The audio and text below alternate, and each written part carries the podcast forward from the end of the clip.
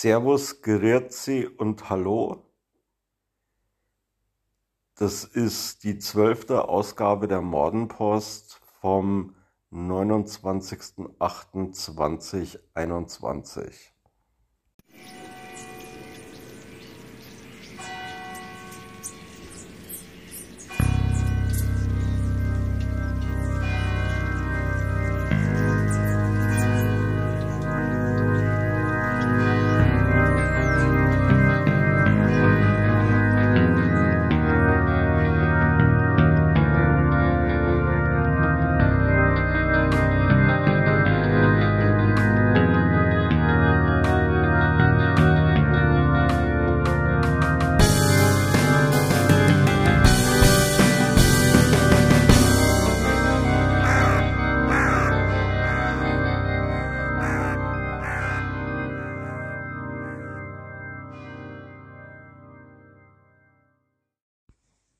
letzten Ausgabe der Mordenpost hatte ich ja kurz über die New Yorker Lokalpolitik berichtet.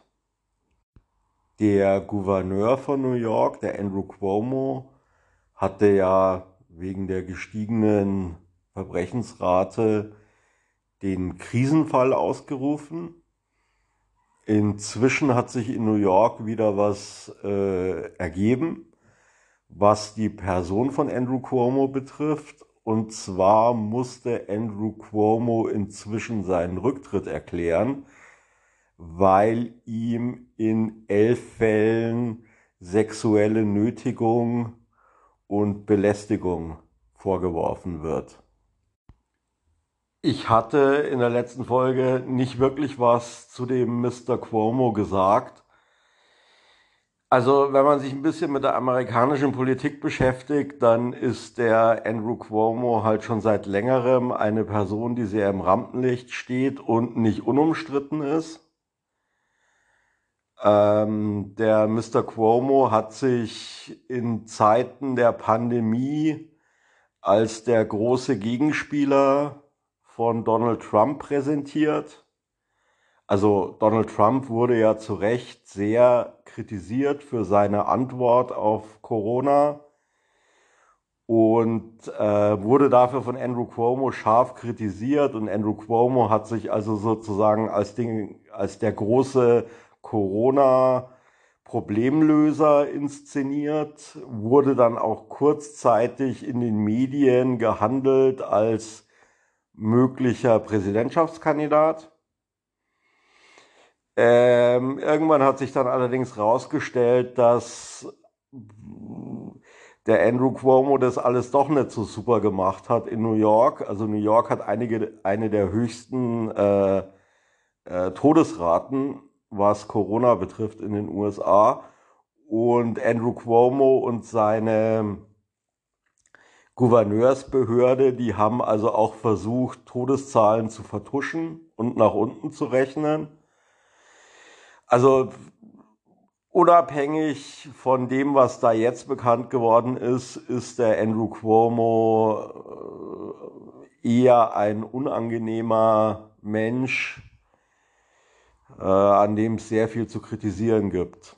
Also als Reaktion auf den Bericht von der New Yorker Staatsanwaltschaft zu den Fällen, wo er ähm, also Damen sexuell belästigt haben soll, hat er dann als Reaktion auch gesagt, na ja, äh, was wollt ihr? Äh, ich bin halt italienischer Abstammung. Da fällt einem nicht mehr so viel zu ein. Also das ist so eine Aussage, die würde ich mal so stehen lassen. Ähm, naja gut, jetzt ist er zurückgetreten. Ähm, mit einer Präsidentschaftskandidatur, schätze ich mal, wird es auch nichts mehr werden. Ob das Ganze jetzt weitere juristische Konsequenzen für ihn haben wird, wird man sehen.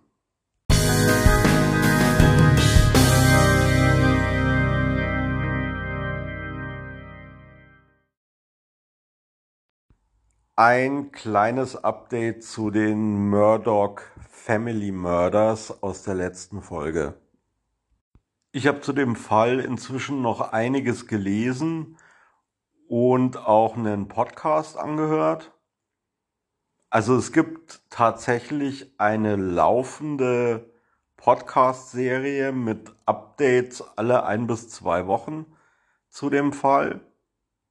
Der Podcast heißt Murdoch Murders Podcast und ist von einer gewissen Mandy Matney. Das ist also eine Journalistin aus South Carolina.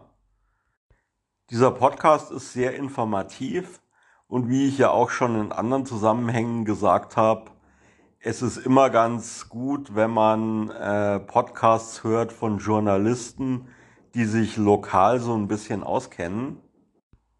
Ich höre den Podcast ziemlich gerne.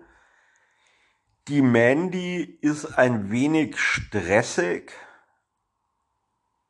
Also die Art und Weise, wie sie diesen Podcast vorträgt, ist ein bisschen gewöhnungsbedürftig. Will ich jetzt gar nicht groß drauf eingehen. Inter wer Interesse dran hat, der soll sich das anhören und sich sein eigenes Bild machen. Also ich würde jetzt mal sagen, die Mandy ist so ein wenig übereifrig, wofür ich auch ein bisschen Verständnis habe. Also wahrscheinlich ist für die diese Story, die lokal bei ihr vor Ort ist, ähm, ist wahrscheinlich eine gewisse Chance für sie, sich da auch irgendwie beruflich zu profilieren. Ähm, ich habe da Verständnis für, es ist nur ein bisschen anstrengend, manchmal ihr zuzuhören. Wer sich den Podcast anhört, der wird äh, vielleicht äh, erkennen, was ich damit meine. Da werden also viele Hintergründe beleuchtet, auch was die Murdochs betrifft. Die Murdochs sind ja in dieser äh, Region in Südcarolina, äh, in Hampton County, eine sehr wichtige Familie die also sowohl anwaltlich da sehr stark vertreten ist und eben auch viel Einfluss auf die Staatsanwaltschaft hat. Ein bisschen kurios finde ich, dass der Podcast gesponsert wird von einer anderen Anwaltskanzlei in South Carolina. Äh, da kann man sich jetzt natürlich irgendwas zusammenspinnen, dass man sagt, okay, diese andere Anwaltskanzlei äh, äh, sponsert diesen Podcast, um äh, für äh, schlechten Leumund für die andere Anwaltskanzlei zu sorgen. Ähm, ja, was da dahinter steckt, man weiß es nicht. Es ist auf jeden Fall ein bisschen kurios.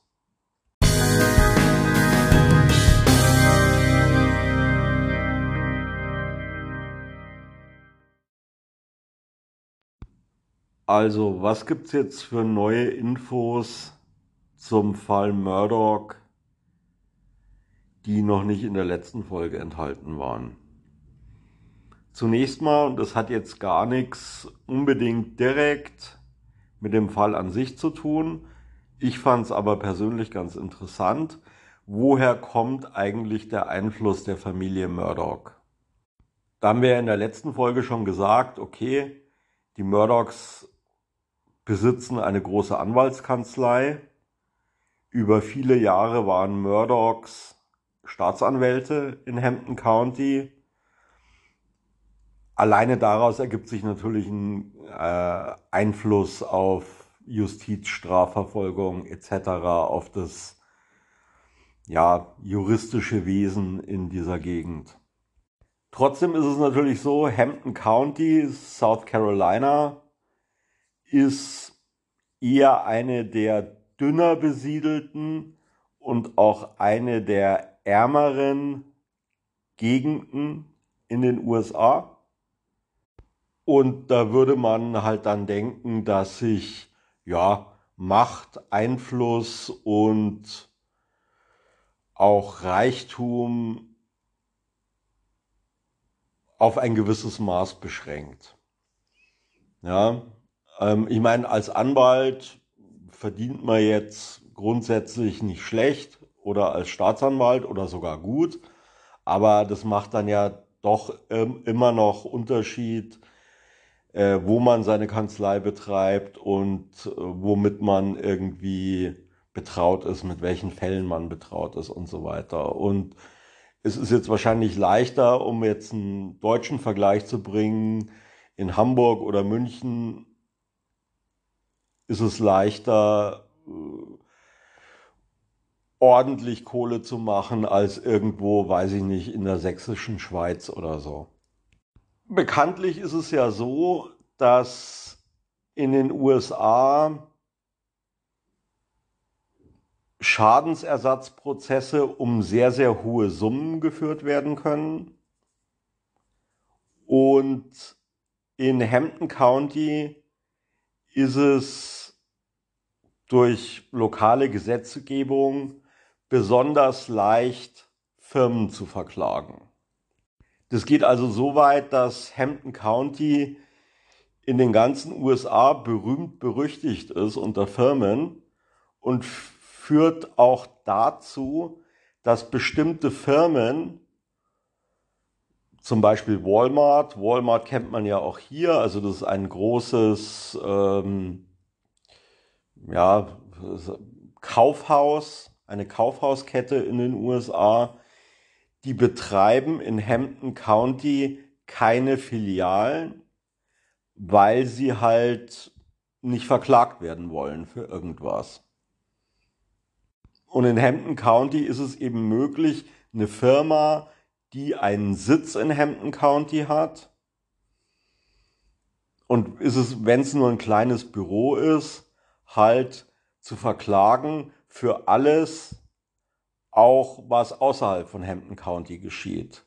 Und deswegen siedeln sich viele Firmen in der Gegend gar nicht erst an.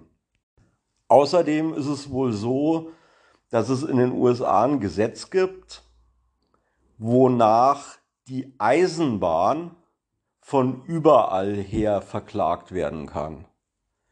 Also wenn äh, man irgendwie aus Michigan ist, dann kann man die ähm, Eisenbahn auch von woanders her verklagen. Auch in Hampton County. Und die Murdochs haben sich also einen Ruf erarbeitet, ähm, dass sie sehr oft Schadensersatzprozesse gewinnen und auch sehr hohe Summen herausschlagen für ihre Mandanten. Das heißt also, ja, viele Leute, die irgendeine Firma verklagen wollen, reisen gerne nach South Carolina, um sich dort von den Murdochs vertreten zu lassen in Schadensersatzprozessen zu dem Doppelmord selbst, also zur Ermordung von Paul Murdoch und seiner Mutter, ähm, gibt es noch folgende Info. Die beiden sind in einer Jagdhütte getötet worden.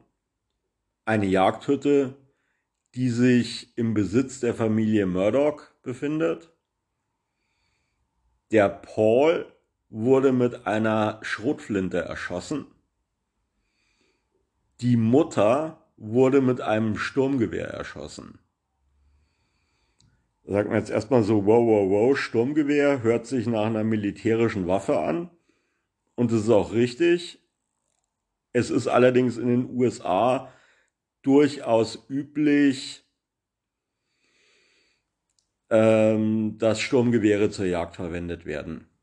Was unklar ist oder zumindest der Öffentlichkeit unbekannt ist, ob diese Waffen aus der Jagdhütte waren.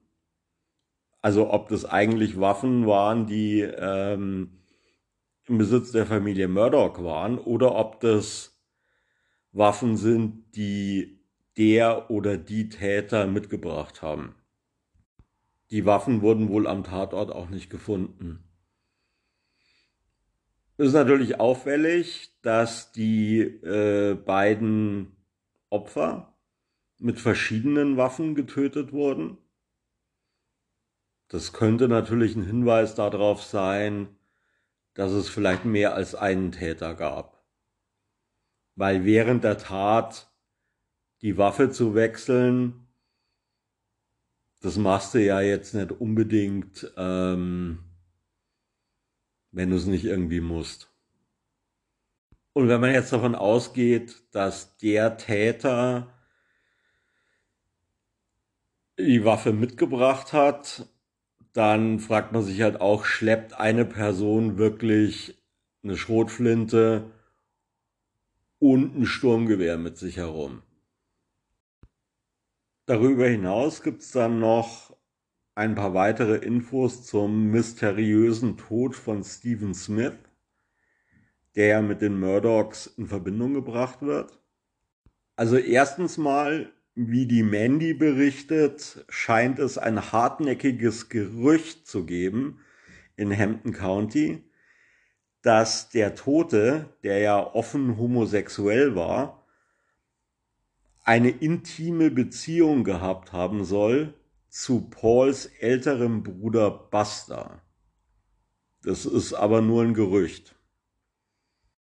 Was völlig merkwürdig ist, mit der Aufklärung des Todes von Stephen Smith wurde die Highway Patrol beauftragt. Das ist vollkommen merkwürdig. Also, ich meine, die Highway Patrol ist halt, ja, bei uns wäre das halt die Autobahnpolizei. Und normalerweise übernimmt die Autobahnpolizei keine Mordermittlungen. Die Gerichtsmedizin sagt, Stephen Smith ist bei einem Hit and Run gestorben. Also sprich, das heißt, der wurde halt angefahren von jemandem mit dem Auto und die Person hat dann Fahrerflucht begangen. Also war wahrscheinlich ein Unfall mit Fahrerflucht. Es gab dann wohl ein Interview von einem Polizisten der Highway Patrol, wo dieser Polizist gesagt hat, ja, das war halt kein Hit and Run, weil Hit and Run da wäre halt die Spurenlage vor Ort anders. Also weder gab es irgendwelche Bremsspuren von einem Auto. Normalerweise wären in so einem Fall auch Glassplitter am Ort des Geschehens oder irgendwelche Lackspuren.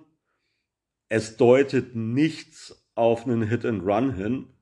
Also die einzige Idee, weswegen man auf einen Hit and Run kommen könnte, ist, weil die Person, also der Tote, halt am Straßenrand lag. Aber darüber hinaus gibt es keine Indizien dafür, dass es ein Hit and Run war.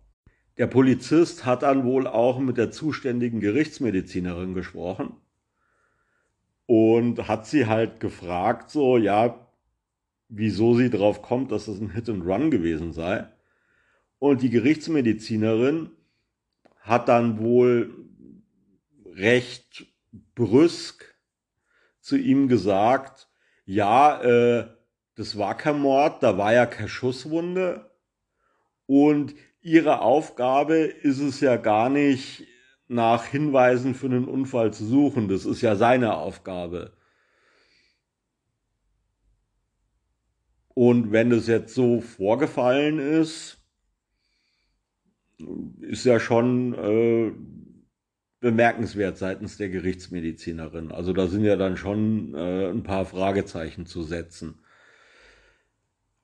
Wie gesagt, ganz unabhängig davon, dass es halt eher komisch ist, dass die äh, Highway Police da überhaupt mit den weiteren Ermittlungen betraut wurde.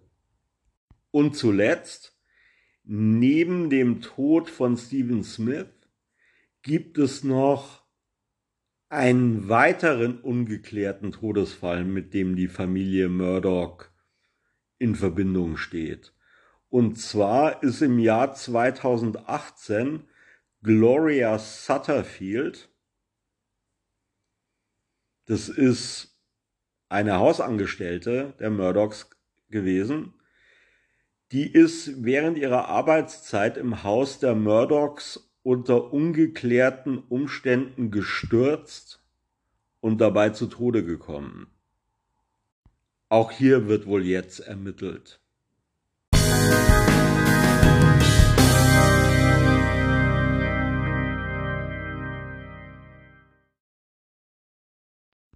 Auch im August gab es wieder eine neue Folge Aktenzeichen. Im ersten Fall ermittelt die Kripo Magdeburg in der Ermordung von Matthias Horn im Jahr 2006.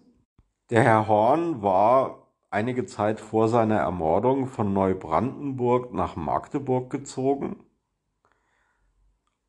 wegen seiner Arbeit, hatte dort neben Arbeitskollegen und Nachbarn allerdings wenige Kontakte.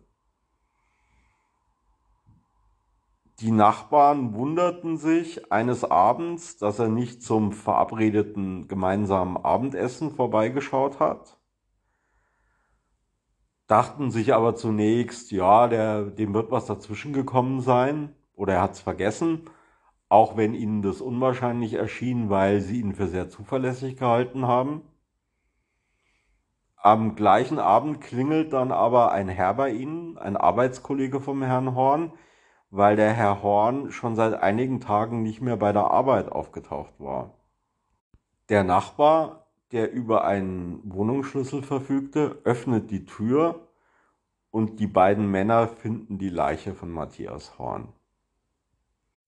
Es gab keine Einbruchsspuren und man konnte dann auch ermitteln, dass der Herr Horn abends noch eine E-Mail verschickt hatte. Sprich, man muss davon ausgehen, dass der Herr Horn abends den Täter oder die Täterin in seine Wohnung gelassen hat, was auch dafür zu sprechen scheint, dass er seinen Mörder oder seine Mörderin gekannt haben muss. Sein Portemonnaie und seine EC-Karte hat der Täter mitgenommen und der Täter hat dann auch zweimal Geld mit der EC-Karte abgehoben.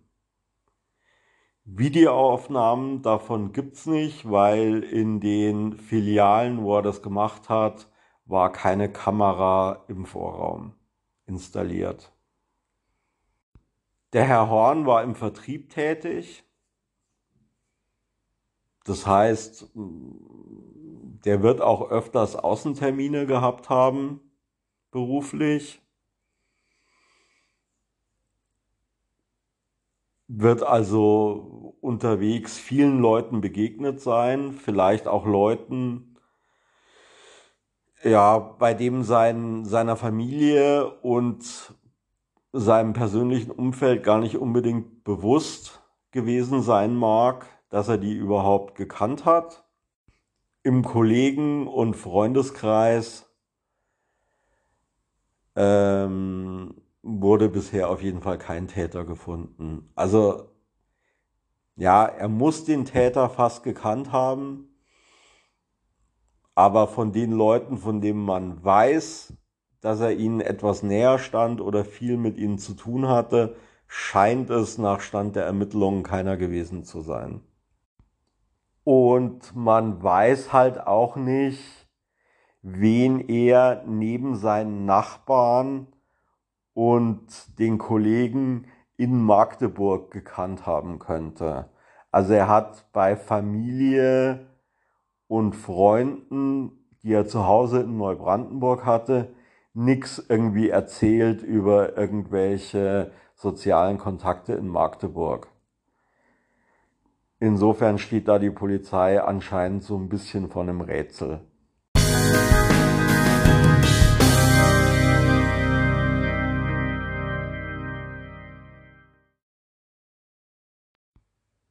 Im zweiten Fall ermittelt die Kripo Duisburg. Hier geht's um einen Überfall auf ein Ehepaar im Stadtteil Obermeiderich.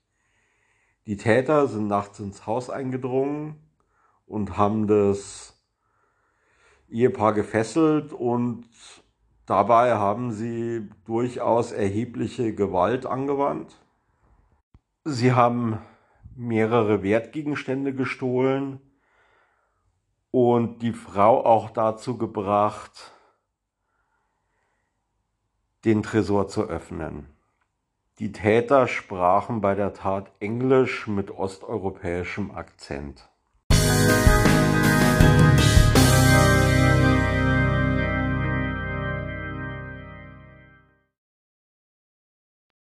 Auch im dritten Fall, in dem die Kripo Aachen ermittelt, geht es um einen Überfall.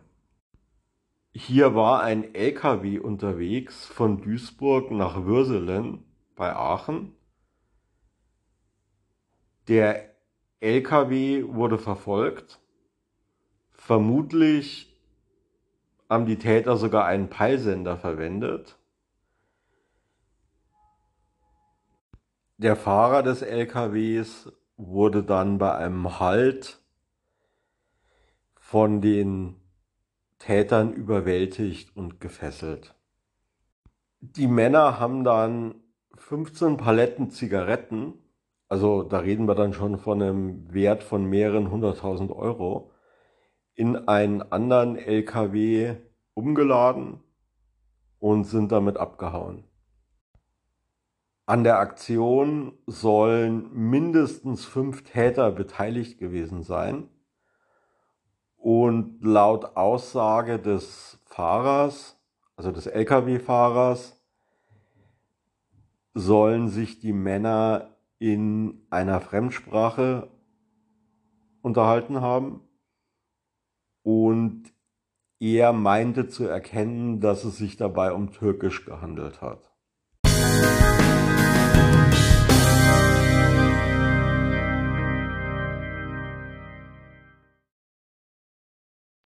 Im vierten Fall der Sendung ging es um die Ermordung eines Mannes namens Carsten Manzak. In diesem Fall ermittelt die Kripo Goslar. Der Herr Manzak ist in diesem Frühjahr verschwunden, gemeinsam mit seinem Auto. Man geht davon aus, dass er in seinem Garten überfallen wurde da sich in seinem Garten eine große Blutlache befand.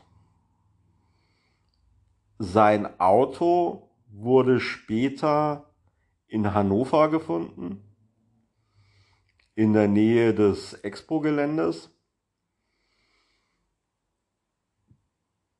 Der Herr Manzak selber bleibt verschwunden und man geht davon aus, dass er ermordet wurde. Eher ungewöhnlich für eine Aktenzeichensendung ist in diesem Zusammenhang, dass die Polizei nicht nur glaubt, den Täter identifiziert zu haben, sondern dieser Täter sitzt sogar schon in Untersuchungshaft. Bei diesem mutmaßlichen Täter handelt es sich um einen Bundespolizisten, einem Freund der Familie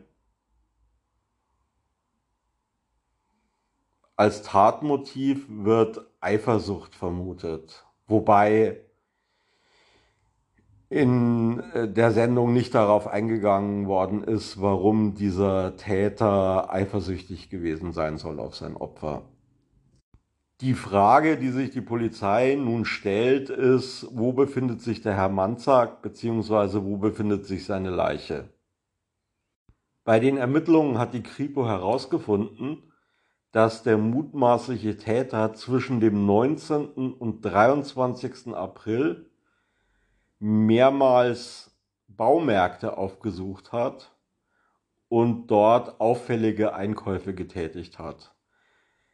Ähm, er hat zum Beispiel Stacheldraht gekauft, Bauzaunelemente etc. Außerdem hat er im gleichen Zeitraum einen Transporter mit Anhänger angemietet. Die Polizei vermutet, dass der Täter mit diesem Material irgendwo eine Baustelle errichtet hat und ja, sozusagen das Ganze als Front dafür genutzt hat, den Herrn Manzak zu vergraben. Wo diese Gegenstände, also die Bauzahnteile, der Stacheldraht verblieben sind, darüber ist der Polizei nichts bekannt. Also die Polizei würde jetzt halt gerne wissen von der Öffentlichkeit, ob irgendwo irgendwelche komischen, merkwürdigen Baustellen aufgefallen sind. Es könnte auch sein, dass diese Baustelle irgendwo noch besteht.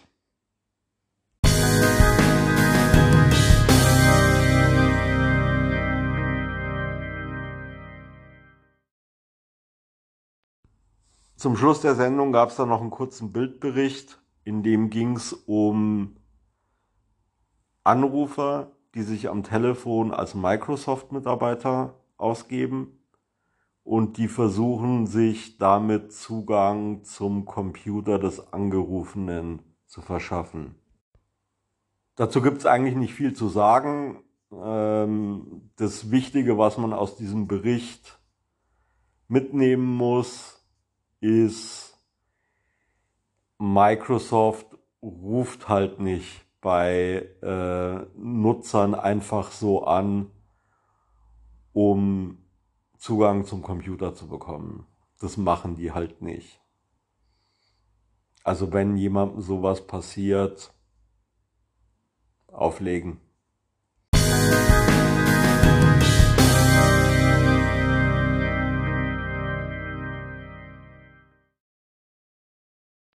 In Ausgabe 8 der Mordenpost hatte ich schon so einigermaßen ausführlich über die Mummy Doomsday Lori Vello berichtet. In diesem Fall gibt es ja, wie sich der eine oder andere vielleicht erinnert, ein ziemliches juristisches Hickhack, auch bezüglich des Geisteszustands von Lori Vello. Es gibt den vielfachen Wunsch einer einzigen Person, dass ich regelmäßig über Lori Vello berichte. Ich bin da so ein bisschen, naja, zögerlich, was diesen Fall betrifft, weil es da einfach dieses Hin und Her gibt.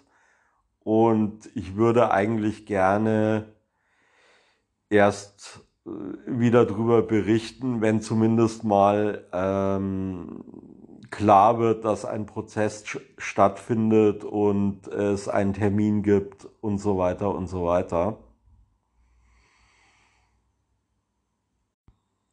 Angefangen hat inzwischen aber der Prozess gegen R. Kelly. Wegen sexueller Nötigung, Missbrauch etc. etc. Ähm, hier werde ich, denke ich, in der nächsten Folge ein bisschen was dazu sagen.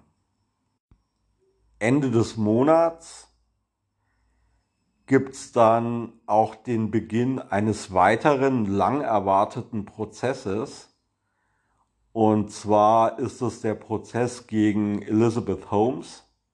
Elizabeth Holmes ist vor einigen Jahren bekannt geworden als die jüngste Milliardärin der Welt. Sie war die Gründerin eines Konzerns in Silicon Valley. Irgendwann hat sich halt herausgestellt, dass die Elizabeth Holmes eine ja, sehr windige Betrügerin ist und hier beginnt jetzt dann Ende des Monats der Prozess mit der Jury Selection. Zu diesem Fall gibt es einen ziemlich guten Podcast, The Dropout. Den gibt es schon relativ lange und die Macher von dem Podcast haben auch angekündigt, dass sie den Prozess begleiten werden. Und sowas finde ich ja immer ganz interessant, wenn man irgendwie ja so laufende Prozesse verfolgen kann. Das ist ja nicht so oft. Also bei deutschen Prozessen ist es ja dann noch mal schwieriger, weil die ja nicht übertragen werden im Fernsehen etc. etc. Auf jeden Fall, da bin ich schon sehr gespannt auf diesen Prozess.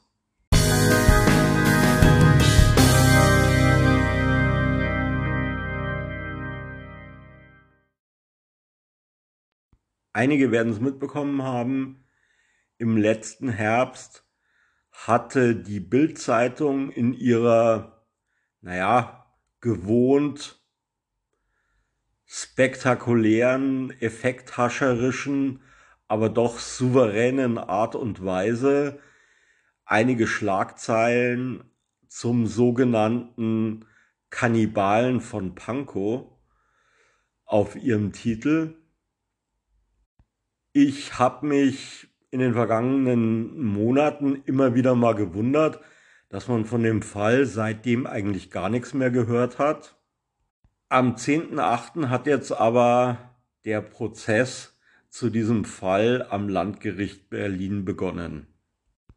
Im September 2020 ist in Berlin der Hochleitungsbaumonteur Stefan T. verschwunden. Im November 2020 wurden dann im Buchholzer Graben ein menschlicher Oberschenkelknochen und dann ein paar Tage später in einer Grünanlage in Pankow ein männlicher Torso gefunden. Hunde führten dann die Polizei zur Wohnung von einem gewissen Stefan R., einem Lehrer für Mathe und Chemie. Stefan R. war im Internet in Kannibalenforen unterwegs und suchte darüber hinaus dann auch noch auf Dating-Plattformen nach Sexpartnern. Im Internet soll er das Pseudonym Metzgermeister 79 verwendet haben. In anderen Artikeln steht das Pseudonym Dosenöffner 79. Ich weiß jetzt nicht, ob da irgendwelche Fehler vorliegen. Ich vermute mal, dass er auf unterschiedlichen Seiten unterschiedliche Pseudonyme verwendet hat. In der Wohnung von Stefan R. fand die Polizei eine niegelnagelneue Kühltruhe, eine Knochensäge, Menschenblut und 25 Kilo Natriumhydroxid. Natriumhydroxid kann unter anderem verwendet werden zur Auflösung von menschlichem Gewebe. Insgesamt sind im Fall Kannibale von Pankow 25 Verhandlungstage angesetzt und Aktuell wird das Urteil für den 21. Oktober erwartet.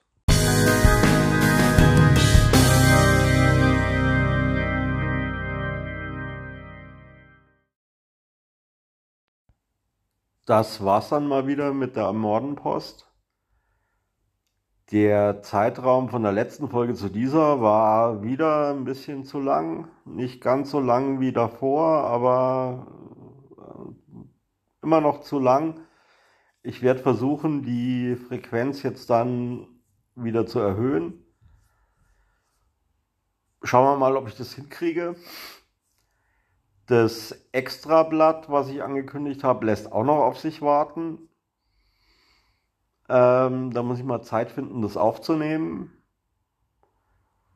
Ja, Ansonsten gibt es jetzt eigentlich nicht viel zu sagen, außer auf Wiederschauen und Hören.